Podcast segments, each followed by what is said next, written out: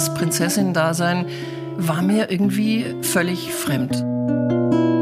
Ich pack die Dinge an und mach einfach. Die Demenz ist die Krankheit der Angehörigen. Es darf ja auch schön sein, ja. Es ist nicht nur alles Drama.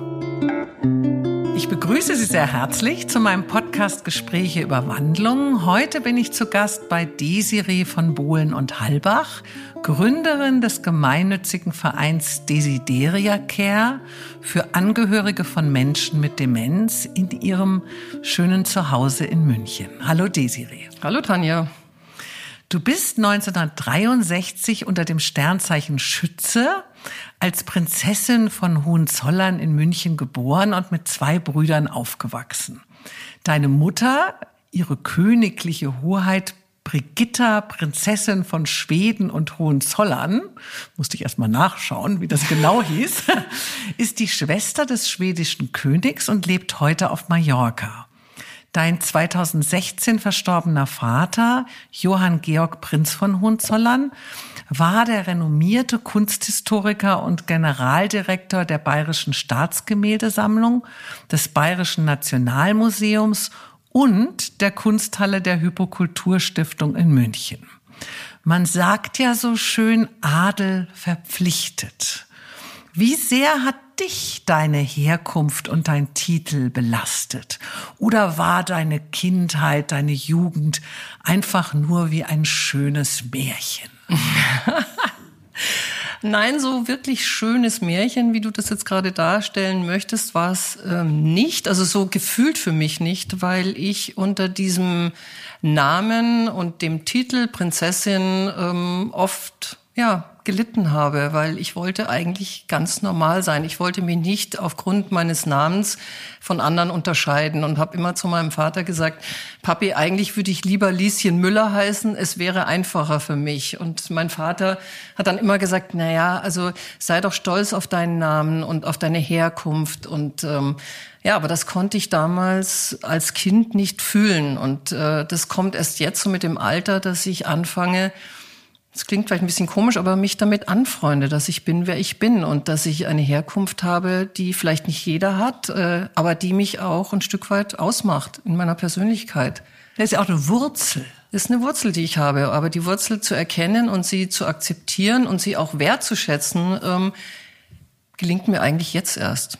Wie stellt man sich das vor? Also wenn man so hört, äh, deine Mami, äh, die Schwester vom schwedischen König und dein Vater natürlich auch in der Gesellschaft unterwegs. War, warst du jetzt sozusagen immer nur in Königshäusern unterwegs. Stellt man dich so vor wie so ein Mädchen mit rosa Kleidchen und weißen Lackschüchen und immer nur der Chauffeur steht vor der Türe? Oder wie, wie, wie war das für dich, dein Leben, in, in, als du ein Kind warst? Also dieses Thema rosa Gab es bei mir nie, weil ich ähm, eigentlich so, ich wollte auch nie so dieses typische Mädchen, Mädchen und mit Prinzessinnen spielen hatte ich es irgendwie auch nicht. Du warst ja Doch, schon ich eine. Ich war schon eine, also das musste ich nicht spielen und es, es gibt auch so lustige Sachen, so Geschichten, so Fasching, äh, was zieht man an und alle so meine Freundinnen haben gesagt, ja, ich will ja Prinzessin spielen und so und dann habe ich gesagt, nee, also das will ich überhaupt nicht und hatte dann angefangen, mir eine Lederhose von meinem Vater anzuziehen, natürlich viel zu groß und mit einem riesen Kissen, also als dicken Bierbauch und bin lieber so durch die Gegend gelaufen. Also so dieses Prinzessin-Dasein, dieses Prinzessin-Dasein völlig fremd. War mir irgendwie und ich bin eher so ein Mädchen fremd. gewesen, die war, hatte zwar lange blonde Haare, die waren dann immer zu Zöpfen zusammengebunden, aber ich war immer als naja, als Junge unterwegs. Also so habe ich mich auch gefühlt. Ich fand mich eher so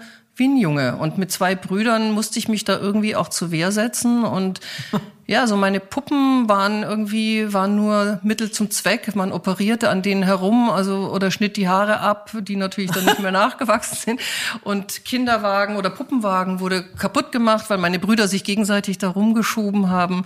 Und ich werde es nie vergessen, ich habe mir zu meinem Geburtstag einen roten Traktor gewünscht. Also ich wollte wieder Bekamst du wenigstens den Teil? Ja, Ach, wie nett. Also deine Eltern waren tolerant. Die waren diesbezüglich tolerant, ja. Aber du entsprachst nicht so ganz dem Klischee einer Prinzessin. Na, ich wollte dem auch nicht entsprechen. Das war, ich habe großen Wert darauf gelegt, eben nicht so zu sein oder so, wie sich alle eine Prinzessin vorstellen.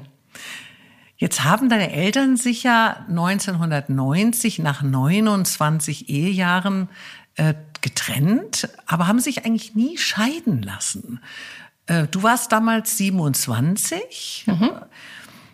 Hat dich ihre Trennung eigentlich überrascht oder brodelte es in dieser Ehe schon lange?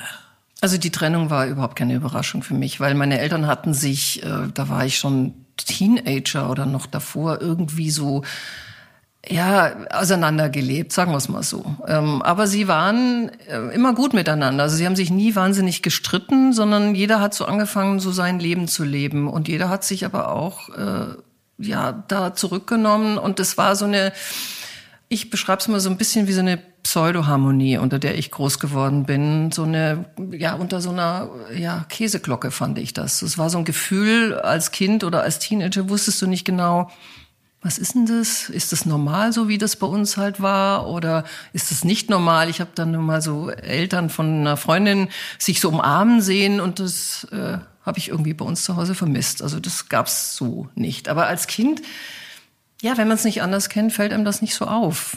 Also deswegen war dieser schleichende Prozess, die, der sich da bei meinen Eltern eingestellt hat, für mich absolut normal und ich fand es auch es war kein Drama, sagen wir mal. Und warum denn dann keine Scheidung?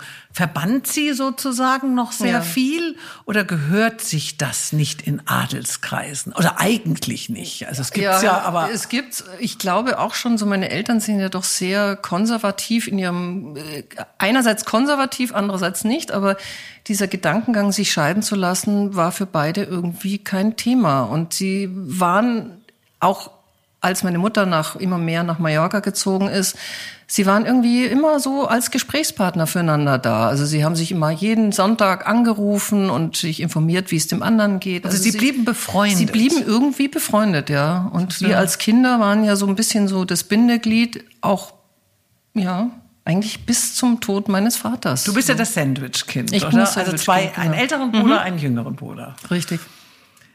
Waren denn dann deine Eltern trotz allem für dich auch immer so ein sicheres Fundament? Also haben sie dir und deinen Brüdern auch irgendwo diese Liebe und Aufmerksamkeit und Wärme geben können, die vielleicht man auch sich wünscht oder die man vielleicht auch braucht? Ja, das ist schon eine etwas schwierigere Frage. Also ich habe so gefühlt mit meiner Mutter ein wahnsinnig enges Verhältnis gehabt, was vielleicht mir auch nicht immer gut getan hat. Also so ein bisschen eine Trennung hätte ich gerne gehabt, habe es aber nicht vollziehen können, aus welchen Gründen auch immer. Also meine Mutter und ich, wir waren immer wie so, eigentlich wie so Schwestern unterwegs. Und es hat mein Vater wahnsinnig aufgeregt. Er hat gesagt, ihr seid ja wie so Zwillinge. Und wenn der eine Hü sagt, sagt der andere auch Hü. Und es war auch erst lustig, wenn wir essen gegangen sind, dann haben meine Mutter und ich eigentlich immer das Gleiche bestellt. Das ist mir, fällt mir jetzt so wieder ein.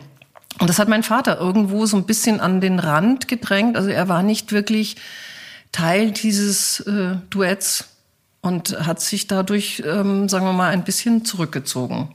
Und dieses Blatt wendete sich erst, als ich in meiner Trennungsphase war und ähm, mir auch Hilfe geholt habe in Form von einer Therapeutin, die mich da begleitet hat und äh, wo ich sehr dankbar war, dass ich diesen Schritt gegangen bin.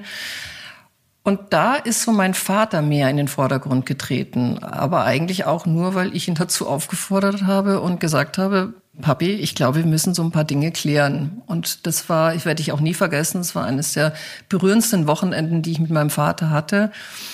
Und also er war offen. Er war, ja, erst war er, äh, hatte sich, oh Gott, jetzt kommt meine Tochter, jetzt will sie schon wieder was von mir. Und ich bin immer so ein jemand, ich spreche Dinge gerne an und mein Vater eigentlich eher nicht so, weil darüber spricht man nicht, ja.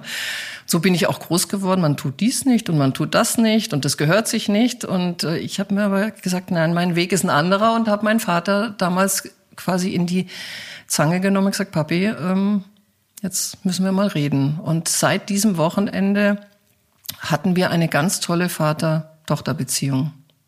Schön, dass es euch auch in kürzerer Zeit ändern kann. Nicht immer nur in vielen Jahren. Manche sagen ja, es geht nicht, es ist zu spät. Aber ich, ich glaube, glaube, das ist ja das nie Wichtige. zu spät. Ja. ja. Jetzt waren ja beide deine Eltern waren ja sehr schillernde Persönlichkeiten. Dein Vater ein charismatischer Mann, deine Mutter ja auch irgendwo, zumindest wenn ich Fotos von ihr heute sehe, ist das ja auch jetzt nicht ein Mauerblümchen, ja? Nein, überhaupt nicht. ähm, die standen auch im Rampenlicht, bewegten sich in der höheren Gesellschaft, waren kommunikativ, hatten wahrscheinlich viele Freunde. Aber wie gut kanntest du oder kennst du deine Eltern? Auch eine interessante Frage. Also ich, ich hatte das Gefühl, dass ich meine Mutter sehr gut kannte, aufgrund äh, unserer sehr engen Beziehung, die mir, hatte ich vorhin schon gesagt, nicht so ganz so gut getan habe, weil ich Dinge als Teenager mitbekommen habe, die eigentlich, das sollte man nicht machen. So. Ähm, also ich glaube, ich kenne meine Mutter schon sehr gut. Und meinen Vater, den habe ich sehr spät kennengelernt und habe aber dann auch verstanden, warum wir so ein, sagen wir mal, eher ein kompliziertes Verhältnis hatten, weil ich eigentlich mehr wie mein Vater bin als meine Mutter. Also ich bin meinem Vater vom Wesen her, glaube ich, sehr viel näher als meiner Mutter. Aber das habe ich äh, erst verstanden, als ich ja mit meinem Vater darüber sprechen konnte. Und das hat lange gedauert. Ich war, glaube ich, 35 Jahre alt. Also mhm. es war, aber es war einer der wichtigsten Schritte, die ich gemacht habe. Nach deinem Abitur hast du ja nur einen einzigen Tag Journalismus studiert und dann das Studium wieder aufgegeben. 1983 ähm, bist du dann für zwei Jahre nach London gegangen und hast dort in Werbeagenturen gejobbt. Warum zog es dich eigentlich wahrhaftig in die Ferne? Ja, weil ich wollte einfach mal raus. Ich wollte raus aus diesem Münchner Klüngel, Zirkel, wie auch immer man das nennen mag. Hier kannte man uns, hier wusste jeder, wer man ist und ähm, ich wollte einfach raus. Ich wollte einfach mich entdecken, wer bin ich, äh, ohne dass jemand weiß, ähm, wie ich heiße. Also ich habe und in England ist es ja eh viel einfacher. Da ist man ja schon per se, per du irgendwie so. Und ähm, da habe ich mich eigentlich immer nur mit Daisy vorgestellt. Also nie so, wer ich bin und äh, die weniger Gebildeten konnten auch mit Hohenzollern oft in England nicht so wahnsinnig viel anfangen. Also das war auch so nicht unbedingt, dass alle dann gleich die Augenbrauen hochgezogen hätten. Knicks machen. Knicks machen, genau. Ähm, und das tat mir wirklich super gut. Und auch diese raus aus dem Elternhaus und raus auch weg von meiner Mutter mhm. und so dieses bisschen, ja, wer bin ich? Äh, ja, so eine Suche zu mir selber wer bin ich und was macht mich aus und werde ich akzeptiert, weil ich ich bin und nicht, weil ich äh, einen Namen oder einen Titel habe. Mhm. 1985 kamst du dann zurück nach München, hast dort an der Bayerischen Akademie der Werbung deinen Kommunikationswirt gemacht, parallel so in Presseagenturen gearbeitet und dann für ein Incentive-Reiseunternehmen, wo du mhm. dann 87 deinen ersten Mann, den Land- und Forstwirt Graf Heinrich zu Ortenburg, oder ich glaube, man sagt Heinrich Graf zu Ortenburg, oh Gott, genau. ich muss auch erst mal lernen, kennengelernt und hast ihn dann 1990 geheiratet. Mhm. Natürlich zogst du dann auch zu ihm auf sein Schloss Tambach bei Coburg, wo er bis heute den gleichnamigen Wildpark betreibt. Genau, richtig. Der ist ja sehr bekannt. Ab diesem Moment begann ja dann dein Lebensdrama. Während eurer Hochzeitsreise auf Mauritius im Oktober 1990 sprang dein Ehemann an einer etwas niedrigen Stelle im Schwimmbad ins Wasser und verletzte seine Wirbelsäule und seine Bandscheiben so schwer, dass er sich gar nicht mehr bewegen konnte. Man wusste gar nicht, kann er jemals wieder laufen? Ist er querschnittsgelähmt? Er verbrachte, glaube ich, drei Monate in einem Korsett oder in einem Metallkorsett sogar. Dein Leben war ja irgendwie von einem Tag auf den anderen äh, ein anderes, also vielleicht auch ein ganz anderes, voller Sorgen, Bangen, Hoffen. Und nur zwei Monate nach diesem entsetzlichen Unfall von deinem Mann, du warst gerade 27 Jahre alt, drängte dich an einem Tag dein Schwiegervater, so ein bisschen standesgemäß, mit auf die Beerdigung von Johannes von Thurn und Taxis mitzukommen, obwohl du an dem Tag eigentlich krank warst. Also wahrscheinlich im Bett lieber hättest liegen bleiben müssen. Aber man tat das auch wieder nicht. Man musste dahin. War ein gesellschaftliches, äh, ein gesellschaftlicher Anlass. Ihr hattet dann auf dem Heimweg einen sehr, sehr schweren Autounfall. Euer Auto überschlug sich mehrmals. Du warst nicht angeschnallt und wurdest durch die hintere Windschutzscheibe hinausgeschleudert.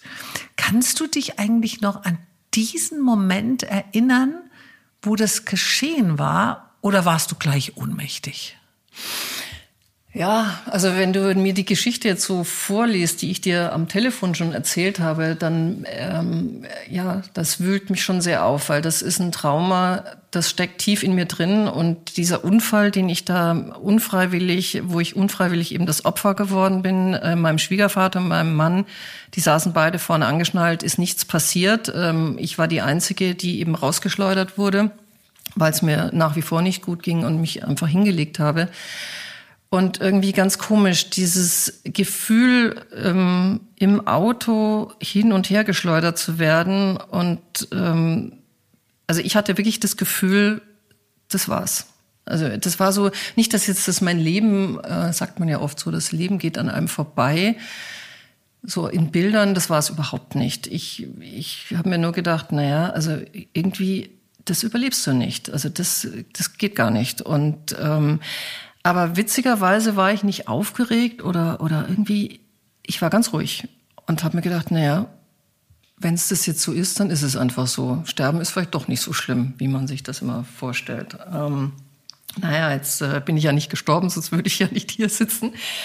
Aber ähm, ich bin auch nicht ohnmächtig nicht so geworden. Also ich habe alle Bilder im Kopf. Ich habe alles im Kopf. Das ist so wirklich wie so eingebrannt in meiner Seele, dieses Ereignis. Und ähm, es war irgendwie ganz lustig oder ein Zufall oder wie auch immer man das nennt. Äh, es kam dann ein paar Minuten später, ich lag also Gott sei Dank nicht auf der Autobahn, sondern daneben auf so einem Schneehaufen. Es war mitten im Winter und konnte mich nicht mehr bewegen und das Auto kam ja auch noch auf mich zugerollt. Also wir sind so eine Böschung raufgeflogen und da bin ich irgendwie raus aus dem Auto und dann lag ich da und konnte mich nicht mehr bewegen und dann kam dieses Auto auf mich zugerollt und blieb eben so anderthalb Meter neben mir auf dem Dach liegen, also eine Umdrehung weiter und ich wäre weg gewesen. Das war so der zweite Moment, wo ich gedacht habe, so, jetzt bist du aus dem Auto geschleudert, du lebst, äh, jetzt kommt das Auto auf dich zu. Also quasi nochmal die zweite Idee, ich sterbe.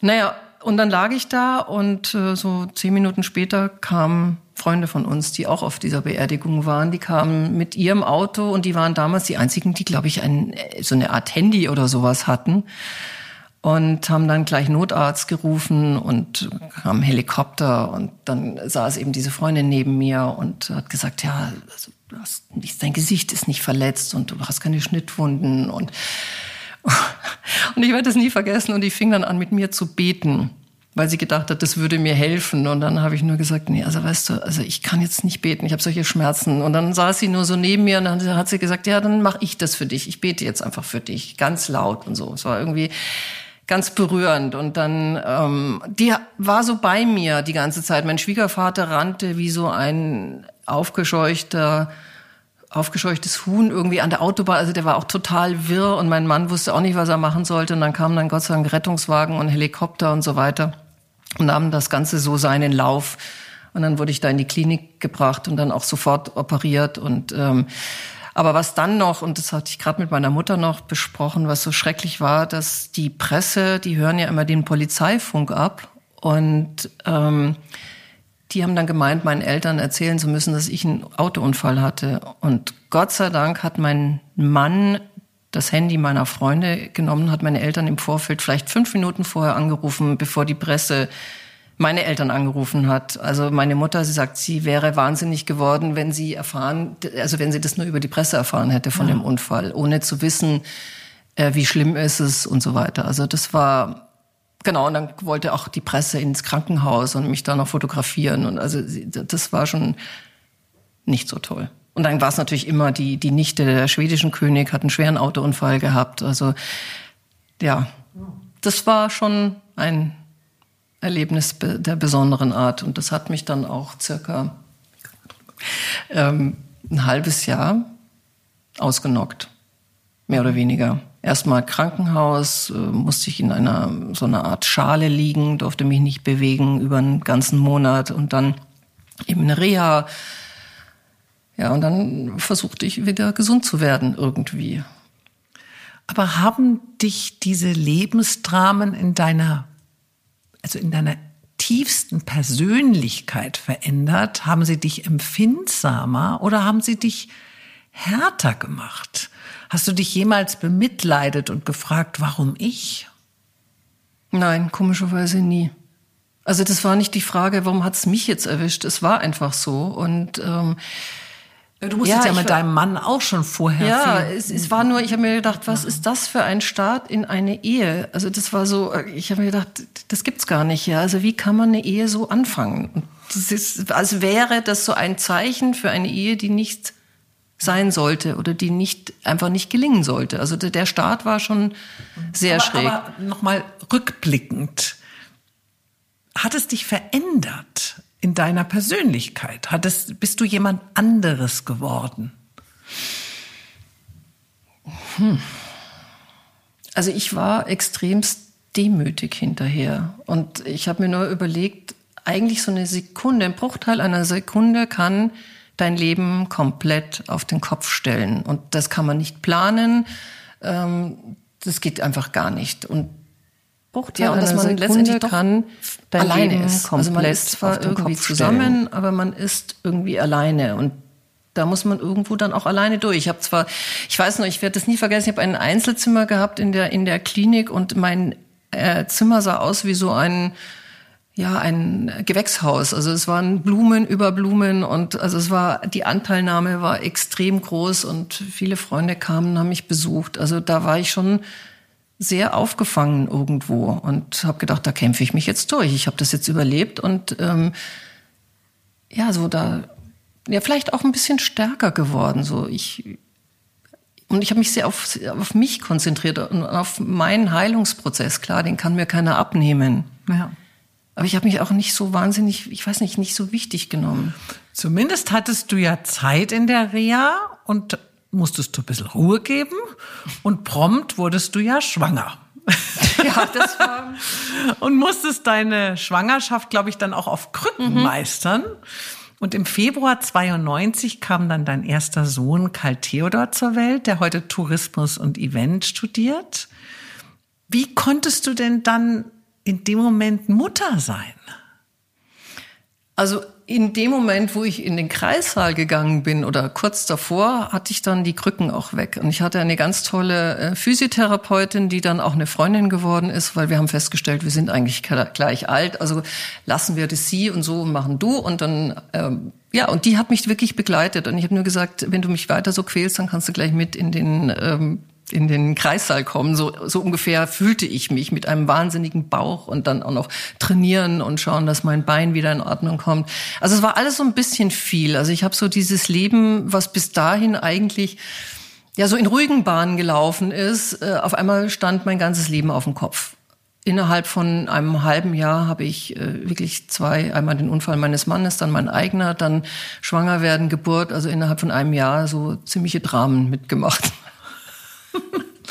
Aber du konntest dann schon auch, man, ich meine, Kinder zu bekommen, zumindest spüre ich das so, hat ja auch irgendwie was so mit Erdung zu tun. Also ich finde schon, dass man dann auch ein bisschen mehr so bei sich ist.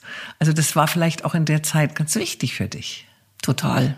Also das war vielleicht, ich war, erstmal war ich total verzweifelt, als ich gehört habe, dass ich schwanger bin. Ich habe das ja drei Monate lang negiert. Ähm, und als ich dann zum Gynäkologen gegangen bin und der mir gesagt hat, ja, Sie sind schwanger, dann bin ich erstmal in Tränen ausgebrochen, weil ich mir gesagt habe, ich will das alles gar nicht. Ist mir alles viel zu schnell und jetzt erstmal dieser Unfall und ich hatte ja noch die Platten und Schrauben im Bein und wollte eigentlich erstmal wieder richtig gesund werden und äh, diese zweite OP hinter mich bringen, um dann wieder ja, eigentlich in eine neue Lebensplanung überzugehen. Aber das hat sich einfach nicht so ergeben.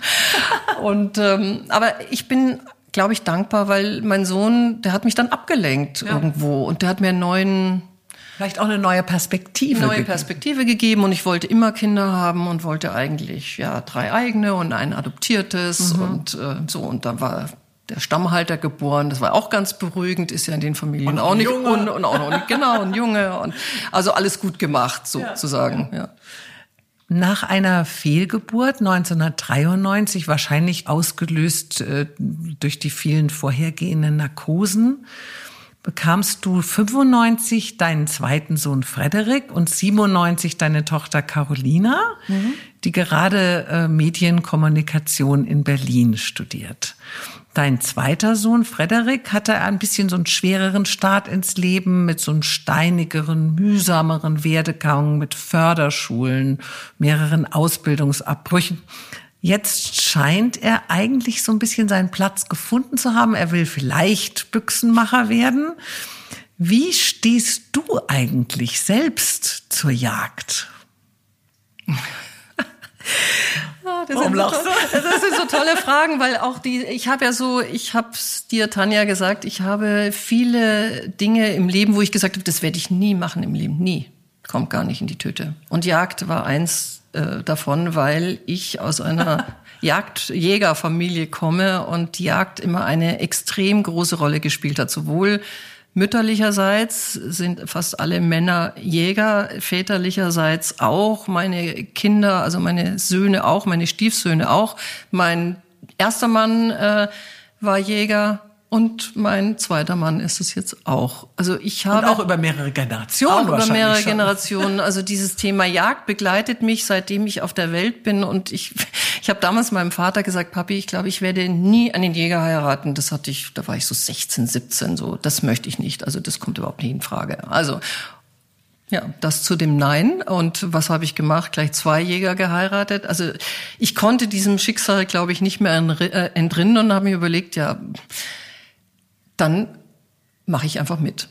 Ich bin dann ganz viel mitgegangen auf die Jagd und Also wann dann, war das dann? Wann das hast war du das jetzt dann ja, nee, ich bin auch gerne mit meinem Vater auf die Jagd gegangen, weil das war immer so eigentlich so ein bisschen Quality Time für uns und mein Vater hat das immer sehr nett gemacht, weil wenn wir so auf die Pirsch gegangen sind, also sprich auf den Rehbock, ähm, dann hat er immer so Picknick mitgenommen und hat großen Wert darauf gelegt, dass da alles dabei war, wie Schnitzel oder Hühnchen oder Kohlrabi oder was auch immer. Und auch ganz wichtig, so ein kleines Fläschchen Rotwein für meinen Vater, für uns natürlich nicht. Aber das war immer so ganz schön, mit ihm auf die Jagd zu gehen. Aber ich hatte nie so das Sitzfleisch, was man eigentlich für einen Jäger braucht. Ich fand das immer so langweilig, weil ich bewege mich eigentlich eher in der Natur. So bin ich einfach aufgewachsen, bin immer ganz viel rausgegangen in den Wald und das mache ich eigentlich auch immer noch. Und dafür war so Stillsitzen auf so einem unbequemen Hofstand war irgendwie nicht so der Brüller für mich. Und aber bei meinem ersten Mann bin ich auch mitgegangen auf die Jagd, aber so dieses Interesse, vielleicht selber den Jagdschein zu machen, kam eigentlich erst mit meinem zweiten Mann und da spielte auch irgendwie so ein Zufall uns in die Hände. Wir hatten einen Jagdgast eingeladen und waren auf dem Weg zu unserem Revier und dieser Jagdgast sagt ab und weil er irgendeinen wichtigen Geschäftstermin hatte und dann sage ich nur so als Witz zu meinem Mann, naja, dann schieß ich den Bock halt. Und dann dreht sich mein Mann um im Auto und sagt zu mir, dann mach halt. Und ich, wie jetzt, mach halt das, äh, ich habe doch keinen Jagdschein. Doch, ich habe großes Vertrauen und gehst mit unserem Jäger raus und dann machst du das. Und dann habe ich das paar Abende hintereinander gemacht und fühlte mich irgendwie nicht so ganz so wohl damit. Und ähm, ja, weil ich habe mir gedacht, ah, ich habe noch nie mit dem Gewehr, ich habe noch nie geschossen, ich habe keinen Schuss abgegeben, kann das jetzt nicht. Und dann habe ich erstmal auf eine Zielscheibe geschossen und dann ähm, habe ich gleich ins Schwarze getroffen und hat mein Mann gesagt, na ja, dann gehst du jetzt noch mal raus. Und so kam es, dass ich irgendwann mal meinen ersten Bock geschossen habe. Also war Riesenaufregung und dann habe ich gesagt, nee, also das mache ich nicht. Also das einmal ist keinmal, habe ich nie gemacht so. Und dann ist es aber noch mal passiert und dann ähm, ja, also musste der Jagdschein irgendwie her. Und dann sagte noch der Jäger zu mir, ich glaube, ich hatte so ein bisschen Angst, war eine wahnsinnige Lernerei. Man sagt ja, der Jagdschein ist so das grüne Abitur. Das sehr und schwer sein. es ist schwer und es ist wahnsinnig viel zu lernen. Und ich habe das innerhalb von drei Wochen habe ich das gemacht. Und äh, der Jäger hat nur gesagt, äh, brauchst du keine Angst haben, es haben schon Dümmere wie du hingekriegt, den Jagdschein zu schaffen. So und das war für mich echt so ein Anreiz zu sagen, dann probiere ich's. Ich gebe dem Ganzen eine Chance und da war ich 50 und dann war ich in einem Kursus, da waren alle sehr viel jünger, es waren drei Frauen und zwei Männer und ich war echt so die Mutter der Kompanie dort, aber es hat Gott sei Dank auf Anhieb funktioniert und äh, ich habe es meinem Vater auch nicht erzählt, weil mein Vater, der wollte das eigentlich nicht, dass Frauen so jagen gehen. Das gehörte sich ja irgendwie auch nicht so wirklich. Und ich habe ihm gesagt, Papi, ich gehe jetzt drei Wochen wohin und mach etwas und wenn ich zurückkomme und es gelungen ist, erfährst du, was ich gemacht habe. Aber trotzdem ist ja noch mal ein Unterschied. Ich empfinde das zumindest so, dass du jetzt sehr so das so sportlich beschreibst. Aber hinter all dem steckt ja auch, dass du einem Tier das Leben nimmst. Ja, das ist auch immer im Kopf und das ist immer eine Überlegung, die nicht leicht ist. Und ich glaube, als Mutter ich glaube, Männer gehen da einfach anders damit um. Ich kenne, ich sehe ja meine Söhne, die, die ticken da komplett anders. Und für mich ist es immer jedes Mal einen, ja, eine Überlegung, will ich das, mache ich das, ähm, wie sicher fühle ich mich. Also ich würde jetzt nie irgendwo hinschießen, wo ich das Gefühl habe, das passt nicht. Ja, ich meine, es kann immer irgendwas passieren, dass man ein Tier verletzt, was was man natürlich überhaupt nie will, weil und ein Schuss letztendlich ist für so ein Tier, das kriegt den den Knall noch nicht mal mit. Also wenn dann ist es, sagen wir mal, noch ein, ja, wie soll man sagen, ein besserer Tod, als was man so in den Schlachthäusern, glaube ich, so miterlebt. Ja. Und das Tier ist in freier Natur und. Ähm und hast du auch schon mal so wirklich das so bis zum Ende mitgemacht? Das heißt, das Tier dann auch ja, ausgenommen ja, und ja. was muss man da machen? Häuten aufbrechen und alles, um Gottes Willen. Also ich will es gar nicht wissen. Ich will falsch immer in Ohnmacht, wenn ich Blut sehe. Aber ähm, ich, äh, ja. Nein, das habe ich schon gemacht, weil ich habe gesagt, wenn ich den Jagdschein mache, dann muss der Teil auch gemacht werden. Mhm. Irgendwann zumindest einmal, dass man weiß, wie es ist. Wir haben jetzt jemanden, der macht das für uns. Aber ich habe gesagt, nein, ich will das selber mal wissen, wie fühlt sich das an. Und du isst, wie nah kommt du isst man? auch ein Reh. Ich esse auch ein Reh. Ja. Okay, ja, es hätte sein ja. können, dass du vegan bist. Nein, ich bin, so. ich, da, da sprichst du auch ein gutes Thema an. Das ist gerade ein Riesenthema bei uns auch in der Familie. Ich bin nicht vegan, aber ich schaue schon, dass die Qualität stimmt und ich esse wenig Fleisch. Und dann esse ich aber lieber wild, weil dann weiß ich, wo es herkommt mhm. und weiß, dass dieses Tier ein gutes Leben hatte. Ja. 1999 hat sich eure Ehe ja zugespitzt und ging in die Brüche. Mit deinen drei kleinen Kindern bist du dann so auf den Gutshof in der Nähe deines Mannes gezogen, damit diese zwischen euch beiden pendeln können. Auch ich habe den Vater meiner Kinder nach 16 Jahren verlassen, als meine Kinder so neun und elf waren. Denkst du auch da manchmal so dran zurück und fragst dich, ob du noch mehr hättest tun und aushalten können, damit diese Familie nicht zerbricht? Wären wir das eigentlich unseren Kindern schuldig? Die Frage habe ich mir in der Tat gestellt und ich bin aber zu dem Entschluss für mich gekommen und habe das auch mit meinen Kindern, als sie etwas größer waren, besprochen, weil ich der Ansicht bin, lieber einen Schlussstrich zu ziehen unter etwas, was überhaupt nicht funktioniert, weil ich weiß, wie ich bin, wenn ich in einer Situation leben muss, die mir äh, sehr widerspricht und ich einfach unglücklich bin. Und ich habe gedacht, und zum ersten Mal im Leben habe ich mich in den Vordergrund gestellt und gesagt, ich muss jetzt für mich eine Entscheidung treffen. Mein, damals mein Mann hat gesagt, lass uns eine Paartherapie anfangen und ich habe gesagt, nein, ich mache eine Therapie für mich selber. Ich muss erst mal wissen, was will ich. Und das war so das erste Mal in meinem Leben, wo ich ähm, ja Selbstfürsorge betrieben habe. So völlig intuitiv. Wenn ich hier bleibe, werde ich krank. Das war so für mich so eine so eine ganz komische Idee. Ich habe mir gedacht, ich werde hier krank. Das halte ich nicht aus. Und klar, die Abwägung, die Kinder waren, meine Tochter war zweieinhalb, muss man sich echt vorstellen. Die war wirklich klein. Und mein älterer war sieben, sechs, sieben. Ähm, was tue ich den Kindern an? Ähm, ist das jetzt der richtige Moment, sich zu trennen? Wann ist der richtige Moment? Was kann ich aushalten? Was kann ich ertragen? Meine Schwiegermutter hat damals gesagt, das sitzt Mann aus. Dieses Mann tut das. Das begleitet mich mein ganzes Leben. Und dann habe ich nur zu ihr gesagt, das hast du vielleicht ausgesessen, aber ich mache das nicht. Ich kann das nicht. Und nicht unter den Umständen. Ähm, und da, glaube ich, wäre ich auch keine gute Mutter gewesen. Weil ich gemerkt habe, wie mich das gestresst hat. Und ich eigentlich bin ja so, so ein sehr lebensbejahender Mensch. Und ich bin so eine Art, ich bin fast in eine Depression gerutscht. Und ich habe gedacht, das darf nicht sein. Mhm. Kurz nach deinem Auszug verliebtest du dich auf einer Reise mit deinem Vater nach Venezuela in deinen heutigen Mann Eckbert von Bohlen und Halbach, den Enkel von Bertha Krupp, der ein enger Freund deines Vaters war und ihn auf diese Reise begleitete. Er war damals schon einige Jahre von seiner Ex-Frau und Mutter seiner zwei Kinder, Ulrike geborene Michel von Tüssling, geschieden. 2020 zogst du dann mit deinen jüngeren Kindern zu ihm nach München. Aber deinen älteren Sohn, also deinen ältesten Sohn, damals glaube ich acht, mhm. wollte bei seinem Vater bleiben. 2004 habt ihr dann geheiratet. Erneut hattest du also wieder einen adeligen Mann dir geangelt. Hättest du wirklich, also jetzt mal ganz ehrlich, hättest du auch jemals einen Bürgerlichen geheiratet, wenn du dich in einen verliebt hättest? Oder ist es so sehr Familientradition und ist man so sehr darauf konditioniert, dass einem das vielleicht gar nicht in den Sinn kommt? Nein, ich hätte mich definitiv auch oder hätte auch einen Bürgerlichen geheiratet. Das weiß ich hundertprozentig. Wenn ich den richtigen getroffen hätte, hätte ich auch einen bürgerlichen geheiratet. Ich habe mich ja ehrlich gesagt auch runtergeheiratet. Also wenn man als Prinzessin anfängt, dann zur Gräfin weitergeht und jetzt bin ich Frau von. Ich näher mich dem Ach Bürgertum. So. Ja.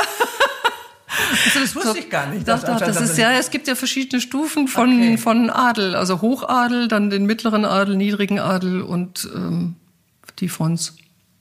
Das will ich jetzt gar nicht bewertend sagen, sondern es ist einfach so. Es ist einfach eine Tatsache. Ah ja, okay. Und meine Mutter kommt ja wirklich höher, geht's ja eigentlich nicht. Als königliche Hoheit äh, wäre höchstens Majestät noch oben drüber. Ähm, also höher geht's nicht. Also die Chance, dass man auf der Ebene was findet, ist relativ gering. also habe ich König irgendwie. Ja, genau. Aber die waren leider alle nicht in meinem Alter unterwegs oder Gott sei Dank nicht. Was hat dich denn dann an deinem jetzigen Mann so fasziniert? Ist dein Leben an seiner Seite ein ganz anderes, ein wahrhaftig glückliches geworden? Ja.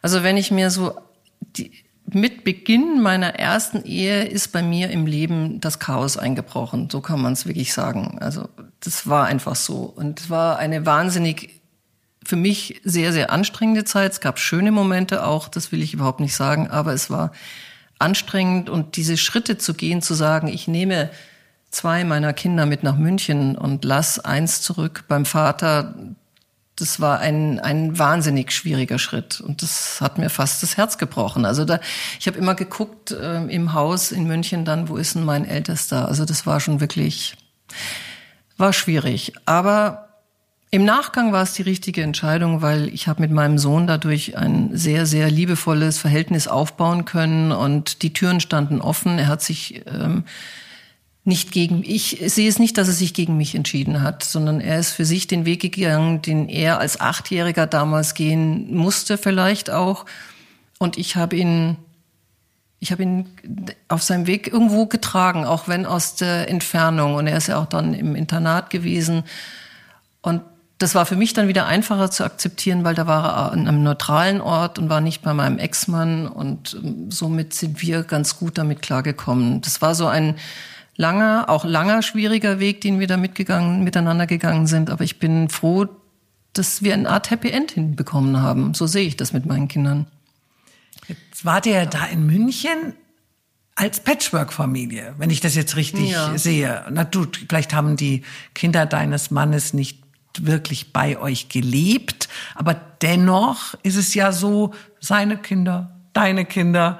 Hat das gut geklappt oder gab es da auch Schwierigkeiten?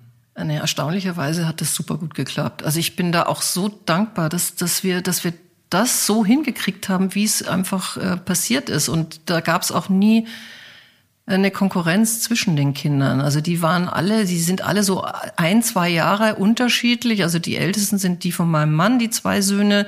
Und dann kommen meine beiden Söhne und dann das Nesthäkchen Carolina hinterher. Und es war immer so eine Riesenmannschaft, mit der wir dann auch verreist sind. Also ich weiß noch, so unsere Reisen, die wir gemacht haben, die hatten was, weil mit sieben Mann, aber ich glaube, das kennst ja, du auch. Ich habe ja auch Thema. eine Patchwork-Familie. Ja, genau.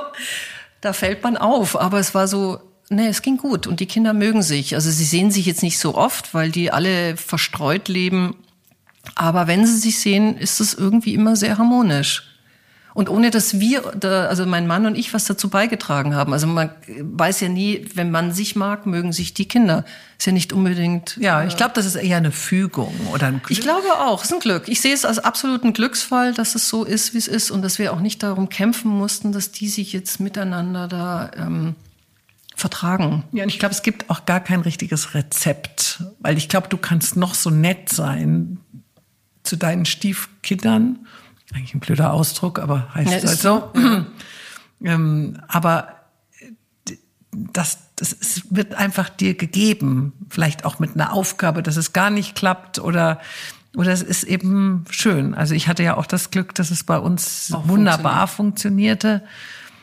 Und ich habe mir auch überlegt, vielleicht ist es auch ein bisschen eine, eine Problematik, wenn man sich in jemanden verliebt und man ist dann dieser Grund, warum der andere seine Familie verlässt. Oder also oder umgekehrt. Das war es ja bei uns Gott sei Dank. Und das war bei nicht. mir uns auch nicht. Und manchmal denke ich mir, vielleicht ist es auch das so ein bisschen dieses Geheimnis, dass man eben nicht dann die oder der Böse ist, der da plötzlich der da in, in, eine Beziehung reinbricht. Ich sage aber auch, wenn ein Mensch in eine Beziehung einbrechen kann, dann stimmt was mit der Beziehung nicht. Also weil sonst hätte es keine Chance hm, dafür. Ja, da hast du recht. Jetzt musstest du ja dann 2011 ähm, noch ein weiteres ich sag jetzt mal Lebensdrama erfahren. Deine Tochter wurde mit 14 magersüchtig und verbrachte ein halbes Jahr in der Klinik. Inwieweit hat dich ihre Krankheit verändert? Ja, die Krankheit meiner Tochter hat mich insofern verändert, indem ich eigentlich auf eine Reise geschickt wurde durch ihre Krankheit, um die ich ihr extrem dankbar bin, weil ähm, durch die Krankheit ähm, von Carolina bin ich mit einer Therapeutin konfrontiert worden, die hat mich sehr berührt in der Art, wie sie mit meiner Tochter, mit mir umgegangen ist. Und ähm, ich habe gesagt, irgendwie habe ich gespürt, so was will ich auch machen, so in der Richtung äh, Menschen helfen, begleiten, die jetzt per se nicht krank sind. Ich war ja insofern auch eine Angehörige einer Erkrankten, also selber nicht krank, aber diese ähm, wollte schon sagen, Demenz, diese Magersucht hat natürlich unsere ganze Familie auf den Kopf gestellt. Also da war auch nichts mehr, wie es war. Also ja, man ist ja co-abhängig. Total. So es hat uns wirklich gebeutelt und mich eigentlich am meisten, weil auch ich mit meiner Tochter ein sehr enges Verhältnis hatte, habe. Ähm, und ähm, ja, und ich so auch in meinen ja, als Mutter war ich schuld, war ich nicht schuld, ähm, dass es so gekommen, wie es gekommen ist. Was, wer ist schuld gewesen? Diese Frage hat sich mir dann irgendwann auch nie wieder aufgedrängt, weil wir das alles bearbeitet haben und es waren viele Ereignisse, die, glaube ich, dazu geführt haben, dass es, dass es diesen Auslöser gab bei meiner Tochter und leider ist ja Magersucht auch bei mir in der Familie so ein bisschen verankert. Also meine Mutter, denke ich, ist auch so ein bisschen magersüchtig und meine Cousine, die Victoria von Schweden, war ja auch magersüchtig, hat sich auch dazu bekannt und hat das auch Gott sei Dank in die Öffentlichkeit getragen. Und eine andere Cousine von mir auch. Also es ist so ein bisschen so ein, vielleicht ein Familiendrama. Aber es sind alle irgendwie ganz gut rausgekommen. Und diese Krankheit macht Angst, weil sie eben auch ja, tödlich enden kann. Und dieses Bild hatte ich immer vor Augen, wenn ich, wenn ich meine Tochter gesehen habe, wie sie, wie sie mir eigentlich so entschwunden ist. Bisschen, körperlich auch. Und, und sie hat sich von mir entfernt. Sie war immer so ein ganz liebevolles Kind und hat, wir haben immer, ich bin dann immer in der Früh zu ihr hoch, habe sie aufgeweckt und äh, habe mich zu ihr ins Bett gelegt und wir haben gekuschelt und haben so den Morgen einfach schön angefangen. Und das war von einem Schlag auf den anderen ging das nicht mehr, weil sie gesagt hat, Mami, du tastest mich immer ab und ich habe so das Gefühl, du kontrollierst mich. Äh, du willst sehen, ob ich wieder abgenommen habe. Und das spürt man klar, wenn man einen Menschen umarmt und weiß, wie er vorher sich angefühlt hat. Und auf einmal hat man da so diese typischen, sag mir, diese Engelsflügelchen, ähm, wenn die Schulterblätter so rauskommen. Ähm, also das war, das war wirklich ganz fürchterlich, diese Erfahrung. Und ähm, ich weiß noch den Sommer, als wir hier gesessen haben und ich habe zu ihr gesagt, weißt du, wenn du in dem Sommer nicht diese 50 Kilo Marke überschreiten kannst, also 50 ist so eine magische Zahl bei Magersüchtigen. Ich weiß nicht warum. Meine Tochter ist 1,81 groß und wollte immer, also 50 Kilo ging gar nicht, ja. Und sie war drunter. Also sie war, glaube ich, bei 46 Kilo. Und ich habe ihr gesagt, ähm, wir müssen schauen, dass wir in dem Sommer, dass du das hinkriegst, dass wir die 50 Kilo Marke schaffen. Irgendwie. Das haben wir natürlich nicht geschafft. Und dann haben wir im September, habe ich mir dann Hilfe geholt und habe gesagt, ich kann das nicht mehr, ich kann diese Verantwortung, will ich nicht mehr alleine tragen und ähm, habe mich dann an die Klinik gewandt und so sind wir dann nach München an die LMU gekommen und da in die in die Kinderpsychiatrie. Wenn man das schon hört, dann wird es einem ja schon ganz schlecht.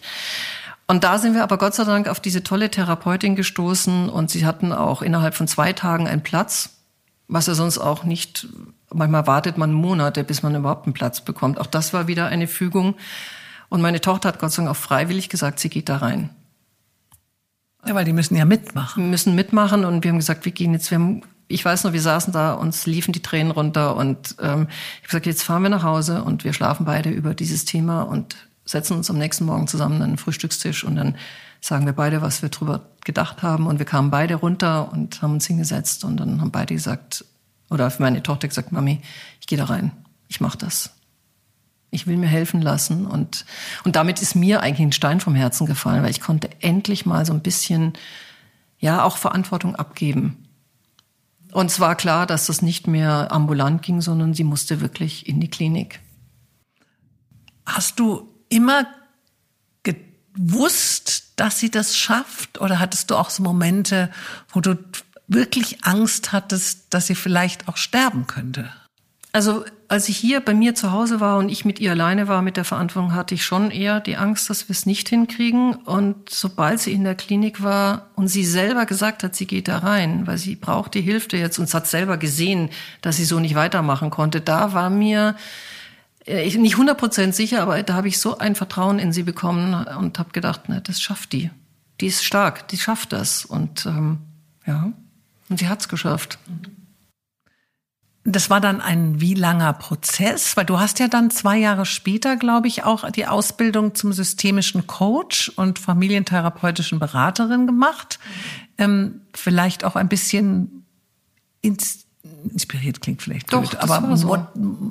motiviert auch durch diese Erfahrungen dieser Krankheit. Das war schon eine Inspiration für mich zu sehen als Angehöriger, wie hilflos man ist, wenn man nicht eine Begleitung zur Seite bekommt. Und mhm. dieses, ich muss nicht alles alleine schaffen, dieser Gedanke war damals schon geboren und wir sind eigentlich so eine ganz offene Familie und wir können offen über Dinge sprechen und ich habe auch nie verheimlicht, dass meine Tochter krank ist und ähm, das hat ihr geholfen, die Krankheit zu akzeptieren, weil sie gesehen hat, ich sehe sie, wie sie ist und ich verstecke das nicht. Ja, das war für mich kein Grund zu sagen, ich ähm, verstecke die Krankheit meiner Tochter. Was ja oft passiert. Ich weiß. Leider. Und das hätte ihr nicht gut getan und ich fand es auch ihr gegenüber nicht fair. Mhm. Weil sie hat die Krankheit und ich akzeptiere sie als Mensch mit dieser Krankheit. Also stehe ich dazu. Und wir sind beide dazu gestanden, die ganze Familie hat dazu gestanden. Und so konnten wir diesen Weg auch gemeinsam wieder mhm. rausgehen. Also du hast plötzlich das Gefühl gehabt, du möchtest helfen, ja. du möchtest auch anderen Menschen ja. helfen. Und äh, du hast ja dann äh, die Leitung der Stiftung deiner Tante Silvia von Schweden übernommen, nee, nicht oder? Ganz, oder nicht ganz. wie war das genau? ich bin ja, ich war dann so auf der Suche. Ich war so eine Suchende. Ich habe mir gesagt, ich lebe auf der Sonnenseite des Lebens, obwohl es manchmal auch ein bisschen schattig war bei mir. Ja, so ein bisschen. Aber das habe ich dann auch schon wieder vergessen. Aber so generell geht's uns gut. Und äh, ich, so mein tiefer Gedanke war so, ich möchte etwas in die Gesellschaft zurückgeben. Das, was mir an Gutem widerfahren ist, ähm, möchte ich irgendwie zurückgeben und habe mir überlegt, ja, wo kann man sich einbringen und was könnte ich machen? Und da war so die Idee mit Kindern, machen ja so viele. Dann habe ich gesagt, nee, also Kinder, jetzt habe ich gerade meine so einigermaßen so auf den Weg gebracht. Nee, Kinder nicht. Und ist wieder eine Fügung. Kommt eine Freundin auf mich zu und ähm, wollte den Kontakt zu meiner Tante in Schweden haben. also zur Königin von Schweden, habe ich gesagt, ja, also so einfach geht das nicht. Erzähl mir doch mal bitte, worum geht's denn da? Weil die mögen das Stell ich nicht mir gerade gar vor. Kann ich die mal anrufen? Ja, es war so echt so. Es war so, wir waren auf irgendeinem Empfang irgendwo und dann kam die auf mich zu und bat mich um diesen Kontakt. Und dann habe ich gesagt, nee, also das geht so nicht. Dann sag mir, um was es geht oder bring mir was vorbei, damit ich es lesen kann, damit ich weiß, was ich meiner Tante eventuell da sagen könnte. Dann hat sie mir das gebracht. Und zwar waren das dann die Unterlagen von der Silvia Hammett äh, aus Schweden und äh, die war bei den Maltesern oder ist immer noch bei den Maltesern. Und die Malteser haben Exklusivrechte an dieser oder über diese Stiftung nach dem nach der Philosophie ausbilden zu dürfen in Deutschland. So. Und Also das ist eine, wenn ich jetzt mal richtig verstehe, äh, deine Tante, Die hat eine- hat dieses Sylvia Hammett Hammett, das heißt ja genau. Silvias Heim, Genau.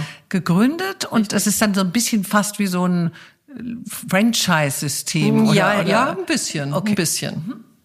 Und äh, Silvia Hammett hat also in Schweden großen großen Namen und die machen sehr viel, die bilden auch aus und und äh, man kann sogar Silvia Ärztin werden und Krankenschwester und ja, und irgendwie habe ich das dann durchgelesen und es ging mir so ans Herz. Jetzt nicht nur, weil es meine Tante war, sondern einfach, weil mir diese, diese, diese Sichtweise auf den Menschen und zwar auf den alten Menschen. Also das war ein neuer Blick für mich. Ich wollte auch nie mit älteren Menschen arbeiten. Die fand ich irgendwie, ja, ich habe keine Großeltern gehabt, die sind alle sehr früh gestorben. Also so die Kontakte mit alten Menschen waren in meinem Leben nicht da. Also ich bin nicht so als Enkelkind aufgewachsen mit einer Oma, äh, die vorgelesen hat. Das gab es bei uns nicht. Also bei uns war, für mich war alt irgendwie so war weit ein weg.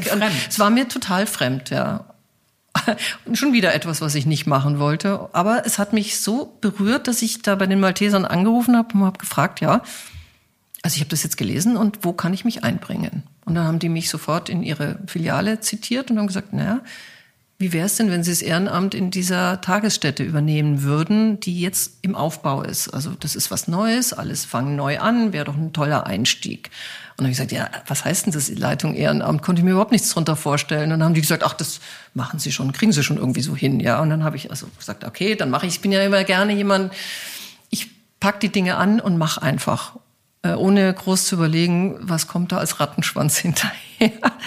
Und so war ich auf einmal Leitung Ehrenamt dieser Tagesstätte und habe dann Ausbildung gemacht zum Demenzbegleiter und so nahm das Ganze seinen Lauf und die Dinge an Ich und habe mich einfach. so wahnsinnig wohlgefühlt dort und es hat mir so viel gegeben mit den Erkrankten dort er hat den Tag zu verbringen und denen einfach was zu geben ähm, und es hat mir den Schrecken vor dieser Krankheit genommen.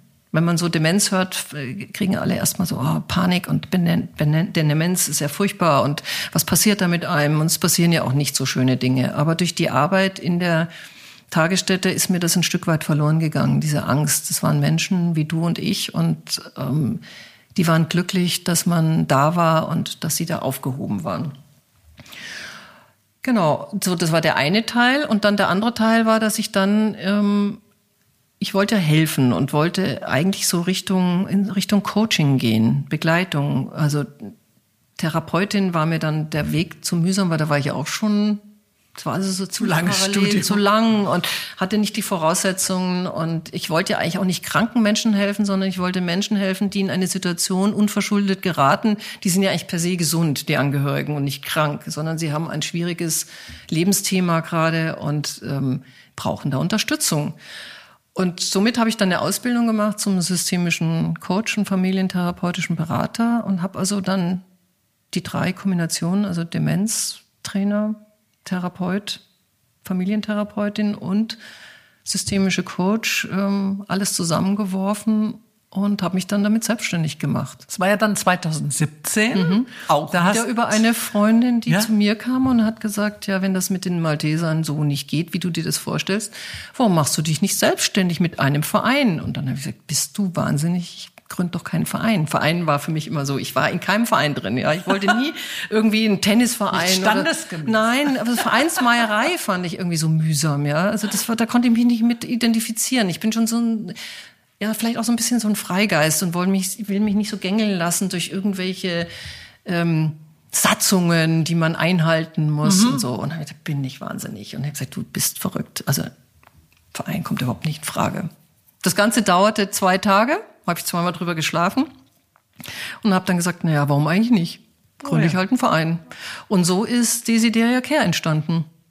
Also Desideria kommt ja von Desiree, nehme mhm. ich mal an. Und das Deria äh, hast, hast du einfach so erfunden. Äh, ja, Desideria ist eigentlich so aus dem, auch angelehnt aus dem Lateinischen. Und eigentlich unsere Stammhalterin, ähm, die Desiree Bernadotte, ähm, die sich, die eigentlich Eugenie hieß und dann aber Desiree genannt hat, die ist ja dann nach Schweden und wurde dann ja Königin Desideria von Schweden und Norwegen.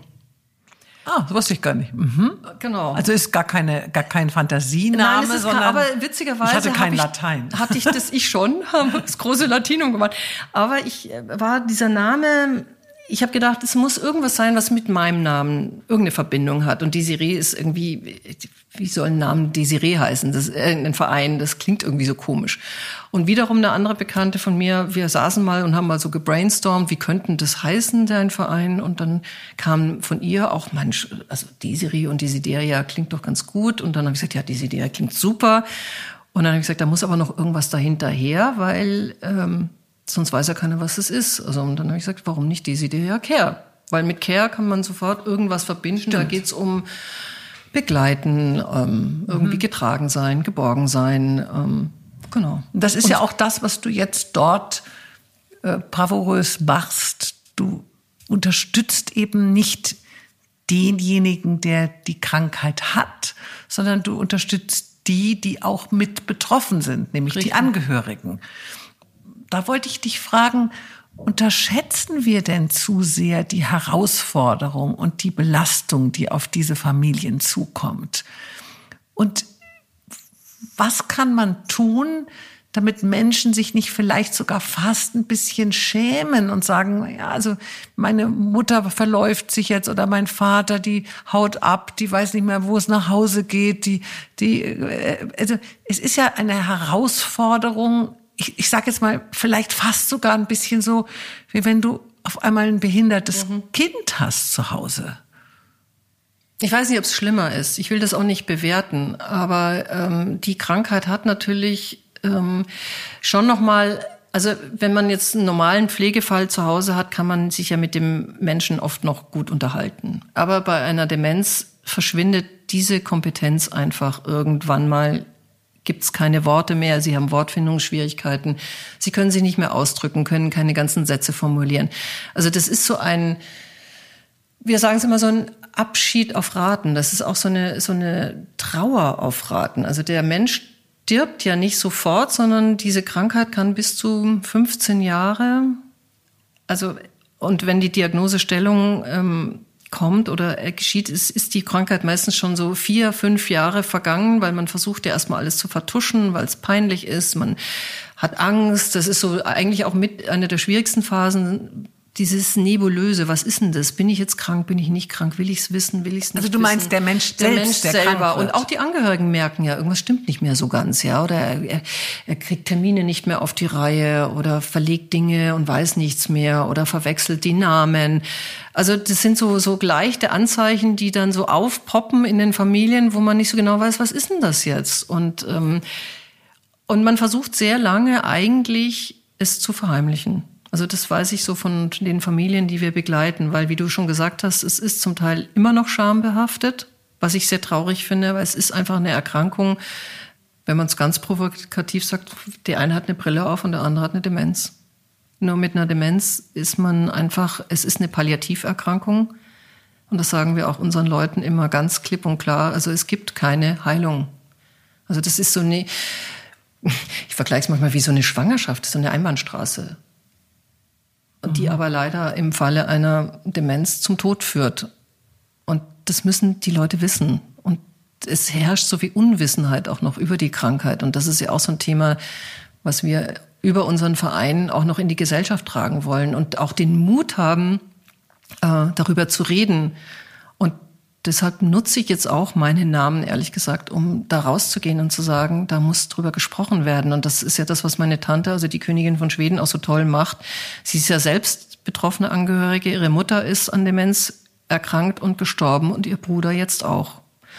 Und ähm, aufgrund dieser Erfahrung ist ja auch diese Stiftung entstanden, weil sie selber gemerkt hat, was das mit den Angehörigen macht. Und das ist nicht zu unterschätzen. Also man sagt ja auch immer, die Demenz ist die Krankheit der Angehörigen, weil sie es ist wie so eine Symbiose und der Angehörige verliert immer mehr Kompetenzen, äh, der, der Erkrankte und der Angehörige muss eigentlich immer mehr Kompetenzen aufbauen. Weil er mhm. muss Rollen übernehmen, äh, die er vielleicht nie übernommen hat. Also ich habe so Frauen bei mir in der, in der Begleitung, äh, die waren immer gewohnt, der Mann regelte alles Finanzielle, so wie man es halt einfach gewohnt ist. Und ähm, auf einmal stehen die da und müssen alles selber machen und sind oft überfordert, weil es so viel ist. Und du musst als Angehöriger dich eigentlich in die Welt des Erkrankten einfinden, weil sonst hast du keine Chance. Er kann es nicht mehr. Also der Erkrankte kommt nicht mehr zurück in die andere Welt. Das schafft er gar nicht. Also das heißt, du musst als Angehöriger versuchen, in die Welt des Erkrankten einzutauchen. Und das geht eigentlich nur, indem man weiß, was kommt da auf mich zu, wie gehe ich mit dem um, wie kann ich mit dem reden und ähm, was kriegt er noch mit? Das, das ist ja auch, glaube ich, muss man auch so aufpassen. Ja. Der erkennt mich nicht mehr, also brauche ich ja vielleicht auch gar nicht mehr ins Altenheim gehen und die Person besuchen. Also viele sind ja, ja so so verunsichert, gell? Total mit dieser die Sache. Krankheit macht, die, die macht einfach große Verunsicherung, die, die macht Angst. Die Krankheit macht einfach Angst, weil sie ist so endgültig, ja. Macht sie auch Angst, frage ich mich gerade, weil wir eventuell auch Angst haben, dass wir das selber bekommen könnten? Auch. Weil es ist ja vielleicht, wie du gerade erzähltest von deiner Tante, auch genetisch. Ja. Also, also die Angst steckt, glaube ich, bei den Weil dieses Hinschauen ist ja, hat ja auch dann vielleicht etwas damit zu tun, dass man sagt, vielleicht ende ich auch mal so. Ja. Vielleicht geht es mir auch mhm. mal so. Bestimmt. Muss nicht sein, aber das kann natürlich sein. Es kann, es gibt Familien, da kommt das vermehrt vor, oder es gibt auch dann Einzelfälle, da ist es einfach ein Fall in der Familie und die anderen haben es nicht. Ich glaube, die Angst besteht auch dieses Durchstehen, Aushalten, ohne zu jammern. Also ich könnte mir vorstellen, dass da draußen in der Welt, ist ja nicht nur eine deutsche Krankheit nee. oder so, äh, zumindest glaube ich, nee. weiß gar nicht, wie das in allen Ländern ist. Auch mal eine interessante Frage. Äh, gibt es Demenz eigentlich überall auf der Welt oder gibt es Demenz nur vielleicht mehr in der zivilisierten Welt? Vielleicht fällt das, vielleicht fällt die Demenz in den, ja, ich weiß nicht, Naturvölker. Gibt's sie noch so wirklich? Äh, vielleicht fällt das gar nicht so auf, weil die in ganz anderen Familien verbunden ähm, leben so, und nicht so wie wir. Bei uns ist ja jeder, also die, die, diese typische Großfamilie, glaube ich, gibt's nicht mehr mhm. so, wo sich jeder ja, da geborgen fühlt und der eine trägt den anderen mit. Und ich, ich könnte mir vorstellen, dass es früher auch Demenzen gab, die waren einfach so nicht erkannt, weil man sie auch nicht gesehen hat und auch nicht, es war kein Thema. Und ähm, aber eine große Gefahr ist eben an Demenz zu erkranken, ist einfach alt zu werden. Und wir werden immer älter. Ja. Und äh, ja, ja, das ist ein Riesenthema. Und da rollt dann irgendwann so eine Welle auf uns zu. Und wie bringt man jetzt die Menschen dazu, die Angehörigen, dass sie sich auch trauen, diese Hilfe anzunehmen. Also dich gibt es jetzt mit deinem Verein. Du bist da, du hast die Ärmel hochgekrempelt, du sagst, ich helfe euch, damit ihr das besser meistern könnt. Die müssen ja auch nichts dafür bezahlen. Doch, mittlerweile schon. Ah, okay. Also du hattest mal ja. gesagt, es ist auf Spendenbasis. Ja, es, wir haben so angefangen. Wir haben gesagt, äh, ich möchte nicht irgendwie die Menschen dieser Situation auch noch da Geld verlangen. Ähm, aber das hat uns dann wirklich ähm, die Kritiken eingebracht, die gesagt haben, ja, wieso kosten das nichts, dann ist das nichts wert. So. Dann haben wir das langsam umgestellt und witzigerweise kommen ja zu uns ins Coaching eigentlich nur Menschen, die sich leisten können. Und ich kann nicht mit Spenden Menschen unterstützen, die es nicht nötig haben, unterstützt zu werden. Also wir haben einen Fair Coaching Fonds aufgebaut. Also da haben wir auch Paten gefunden, die zahlen jeden Monat Geld in diesen Fonds ein für Familien, die sich wirklich nicht leisten können. Und wir haben zwei Familien, die wir betreuen, äh, die kriegen das umsonst. Aber nicht mehr jeder. Und das ist überhaupt für die Menschen überhaupt kein, kein Hindernis. Also der Preis ist es nicht.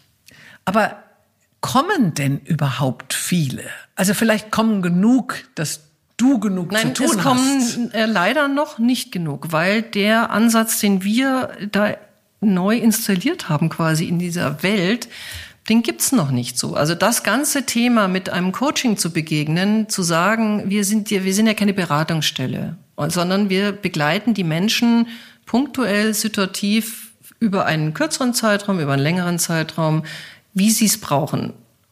Also es ist eine Begleitung. Coaching ist, da musst du mitarbeiten. Also das heißt nicht, ich sage, das müsst ihr so und so machen, weil jede Familie tickt anders, sondern wir gehen den, den Weg gemeinsam mit den Klienten. Also das heißt, wir erarbeiten, wir gehen aus Status quo, was ist in der Familie, wer ist da, was gibt's für Ressourcen, was ist das Thema, wer ist erkrankt, so das ist so das erste Erstgespräch. Und dann geht man rein und sagt, legt, ja, wie könnte denn der Weg aussehen? Was braucht ihr? Und zwar gehen wir auch, was ich vorhin schon erwähnt habe, bei mir so dieses Gefühl oder diese Einstellung, ich hole mir Hilfe zur Selbsthilfe irgendwie. Also wir wollen sie eigentlich auf den Weg bringen. Irgendwann müssen sie den Weg sowieso alleine gehen. Wir wollen sie einfach nur unterstützen, Chaos sortieren, vielleicht Angst nehmen, Wissen vermitteln auch und sie dann wieder gehen lassen, weil sie sind ja nicht krank. Also der Angehörige, der zu uns kommt, hat hoffentlich noch keinen Burnout. Also es gibt Statistiken, die sagen, jeder zweite pflegende Angehörige ist Burnout gefährdet. Das muss man sich mal vorstellen, weil das ist einfach. Ich habe heute gerade wieder mit einem Klienten gesprochen, da ist die Frau, sollte in eine Reha-Klinik äh, kommen, weil sie sich verletzt hatte, schwerst an Demenz erkrankt und Parkinson. Und die Klinik hat es zwei Tage mit dieser Patientin ausgehalten, hat sie wieder nach Hause geschickt.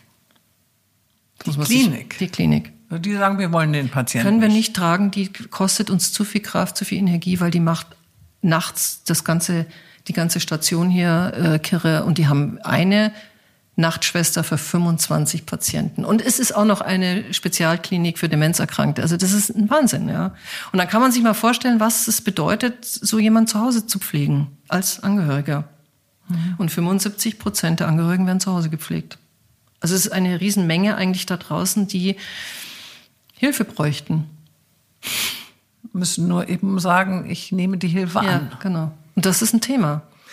Bedarf es auch mehr Mitgefühl der Gesellschaft, der Arbeitgeber, der Politik, der Gesetzgeber den Angehörigen gegenüber.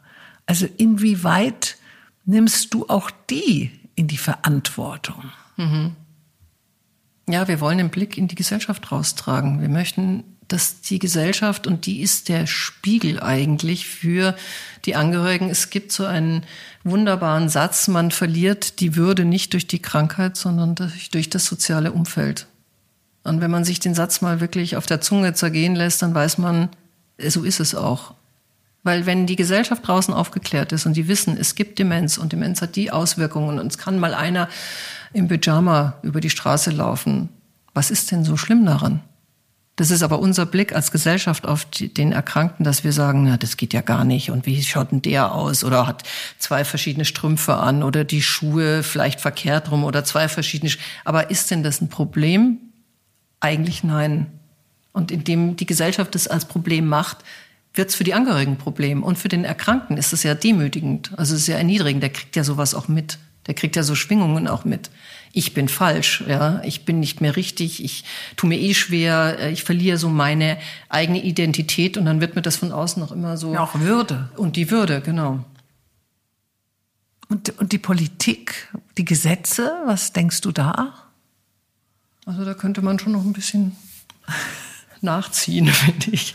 Ja, weil ich Aber es ist ein weiter Weg, ja. Es ist eigentlich, eigentlich gehört so eine Art ähm, politische Statement von den, ähm, von den Angehörigen auch hier. Wie wollen denn die gesehen werden? Was würde ihnen helfen? Äh, um es leichter zu machen. Es gibt ja schon so Versuche, so Quartierslösungen zu finden, so demenzsensible Läden, ähm, dass man einfach weiß, wie gehe ich mit den Menschen um? Und dass wenn jetzt eine Dame fünfmal hintereinander Milch kauft, dass das okay ist. Ja, dass sie sich nicht darüber aufregt. Nicht aufregt oder, oder sagt, Mensch, jetzt bist du schon wieder da. Oder sie. Ja, und vielleicht auch nicht denken, naja, da könnten aber jetzt die Angehörigen mal ein bisschen besser auf die aufpassen. Genau. Also sozusagen, die muss verräumt werden, ja. sondern dass man den Menschen vielleicht auch noch ein Leben lässt. Ja, man soll halt zehnmal die Milch kaufen. Ja. Es, es, ist eben Drama, in dem Moment ja. ihr Leben. Ja. Ja, meine Kollegin, die ja selber, die mit mir den Verein mehr oder weniger gegründet hat, ähm, die ist selbst pflegende Angehörige einer ähm, an Alzheimer erkrankten Mutter gewesen, die jetzt auch leider gestorben ist. Und die hat gesagt, sie musste sich immer rechtfertigen äh, für alles, was sie mit ihrer Mutter getan hat oder eben auch nicht getan hat. Und sie hat ihre Mutter auch an der Isar spazieren gehen lassen, weil sie das ihr Leben lang gemacht hat und es geliebt hat. Und Freundinnen von ihr haben mir gesagt, wieso machst du das? Wie kannst du das? Und ist doch unverantwortlich. Äh, du musst doch deine Mutter nicht einsperren. Aber ähm, und dann hat die Eigentlich Freundin schon. die Anja hat gesagt, ich lass sie laufen, weil was kann schlimmsten Falles fällt sie in die Isar. Aber sie tut ja niemandem was. Also wen stört es? Und wenn sie aufgegriffen wird, wäre es ja auch nicht so schlimm. Dann kommt halt mal die Polizei und bringt sie nach Hause. Ja, dieses Verrücktsein ja. wird eben in der Gesellschaft noch nicht so angenommen oder wir sehen es nicht gerne. Ja, und dann Problem ist bei der Erkrankung, du siehst es dem Menschen erstmal nicht an, dass er krank ist. Also einen Behinderten, dem sieht man sofort an, der ist behindert, okay, vielleicht geht man dann anders mit ihm um. Aber ein Demenzerkrankte kann ja, schaut aus wie du und ich und benimmt sich vielleicht irgendwie ganz komisch. Und das ist das, was die, was so, was so schwierig ist, das einzuordnen. Was ist denn das? Jetzt spinnt der einfach nur oder ist der krank oder wie benimmt denn der sich? Äh, und das macht so, so fremd. Ich weiß nicht, wie ich es ausdrücken soll. Und, und dagegen möchte ich einfach angehen. Kann man eigentlich sagen, krank und gesund? Ja. Also weil, weil ist das, ist das also schon eine also Krankheit? Also es ist eine Krankheit. Wir sagen halt einfach, er ist ein Mensch mit Demenz, weil ich möchte einfach den Menschen noch im Vordergrund stehen wissen und nicht die Krankheit, weil sobald man Demenz in den Mund nimmt, hat dieser, ist dieser Mensch Demenz. Ja, also Großbegriff Demenz. Man sieht nur noch Demenz. Man sieht nicht mehr den Menschen, der dahinter steht, sondern man sieht eigentlich nur noch die Krankheit. Und das finde ich schlimm. Und ich sage wieder, mit der Brille, wir schauen ja die Leute auch nicht komisch an, nur weil sie eine Brille aufhaben und sagen, jetzt ist der nur Brille. Ja, stimmt. Anstatt ein Mensch mit Brille oder ein Mensch mit Rollator oder ein Mensch mit Krücken. Ähm, ja, und bei der Demenz ist halt dieses Problem, dass, dass dieses, wir zeichnen oder wir identifizieren uns ja sehr über unsere kognitiven Fähigkeiten. Also sprich, ja. was denken wir, wie denken wir, wie handeln wir, ist das ein kontrolliertes Handeln? Und das fällt halt weg und das macht es einfach noch schwieriger. Ja. Es ist, kommt so, so Demenzerkrankte sind so ein bisschen wie, wie Kinder. Man darf es nicht ganz vergleichen, weil ein Erwachsener kein Kind ist, aber es ist, kommt so, vieles kommt so ungefiltert raus, was ich total ich find's toll und macht's sehr nahbar. Und wir haben auch damals in der ähm, in der Tagesstätte wahnsinnig viel gelacht, weil da kommen halt, man darf nur nicht über sie lachen, man darf mit ihnen lachen und das sehen die auch, das merken die. Aha. Und wir haben wahnsinnig viel gelacht, ja. weil es waren so irre witzige Situationen zum Teil. Oder sie haben so Sprüche losgelassen, wo man denkt, wo kommt denn das jetzt auf einmal her? Da ist ihnen irgendwas in den Kopf geschossen und dann kommt das ohne irgendeinen Zusammenhang halt raus, ja. Ja, das, das wollte ich vorhin hm. erzählen hm. mit dem äh, Großvater von dem Bekannten von uns, äh, der eben dement krank ist und die wacht eben in der Nacht irgendwann auf. Neben ihm liegt seine nicht dementkranke Frau und sagt zu ihr, wer sind Sie denn? Warum liegen Sie denn in meinem Bett? Und die Frau, Gott sei Dank, nimmt das alles relativ gut mit Humor und sagt dann inzwischen, ja, ich bin halt deine Frau. Und dann hat er gesagt, nee, meine Frau ist jung und hübsch. also sie konnte dann trotzdem, Gott sei Dank, sehr drüber lachen, weil sie es an, sie hat einfach das angenommen, mhm. dass ihr Mann eben diese Krankheit hat und dann eben auch mal so Sprüche rausklopft. Ja, da sagst du aber was ganz Wichtiges. Ich glaube, der erste Schritt ist immer, ich muss eine Situation annehmen. Und das ist das große Lernen eigentlich im Leben. So finde ich das. Ähm, man muss die Dinge annehmen, wie sie jetzt kommen, weil ich kann sie nicht ändern. Und ich werde eine Demenzerkrankung, kann, die können auch wir nicht wegcoachen, auch wenn wir es gerne würden. Also wir müssen einen Weg finden, wie kann ich mit der Erkrankung umgehen. Und es gibt ja auch, also ich habe auch Klientinnen gehabt, die haben wahnsinnig davon profitiert die haben auch das Positive drin gesehen, dass die einfach in eine andere Rolle ähm, stürzen dürfen, auch oder sie ähm, kriegen Anerkennung, die sie vielleicht nie bekommen haben, ähm, reifen, wachsen persönlich an dem ganzen Thema. Also und das ist das, den Blick wollen wir auch mitgeben. Es gibt auch schöne Dinge und wir wollen auch den Blick nicht nur auf das Drama lenken, sondern auch, was gibt's denn für schöne Momente? Und ich glaube, durch diese ganze Arbeit mit dieser Krankheit oder überhaupt generell mit Menschen, einfach diesen Blick zu geben, Details oder kleine Situationen, die im Jetzt passieren, die zu entdecken und die wertzuschätzen und nicht immer zu sagen, ich glaube, wir sind immer, wir sind so in, in, so einer schnelllebigen Gesellschaft und alles muss schnell und man ist sofort mit dem Gedanken, was mache ich übermorgen, übermorgen und am Wochenende und einem Monat und so. Und das habe ich auch gelernt in der Arbeit in der, in der Tagesstätte. Es gilt eigentlich nichts was morgen passieren muss, was gestern war, sondern es gilt das Jetzt, das Hier und Jetzt. Und da muss man etwas Schönes draus machen und muss auch erkennen, dass es schön sein. Es darf ja auch schön sein, ja. Es ist nicht nur alles Drama. Ja, das ist immer eine Frage des Blickwinkels. Genau. Hat sich letztendlich in deinem Leben also alles gefügt? War dein Schicksal vielleicht auch eine Chance, welches dich zu dieser Berufung geführt hat, in der du im Geben und Helfen jetzt deine Erfüllung findest? Ich denke auf jeden Fall. Also ich glaube, dieses, äh, dieser Werdegang oder dieser Lebensweg, den ich jetzt beschreite, ähm, der ist der musste so kommen. Ich bin ja auch so, ich weiß nicht, ich bin nicht esoterisch, aber ich denke sehr viel darüber nach, was bedeutet eigentlich Schicksal oder Fügung oder warum treffe ich zu bestimmten Zeitpunkten Menschen, die mich wieder irgendwo hinschubsen. Das ähm, ja und das ist, sein, wenn ich so zurückverfolge, eigentlich immer passiert, wenn ich an einem ja, an so an einer Weggabelung für mich innerlich empfunden war. Und es gab immer einen Menschen, der gesagt hat, es waren auch nicht unbedingt die besten Freunde, sondern es war einfach so vielleicht mal eine Zufallsbegegnung, es gab eine Idee.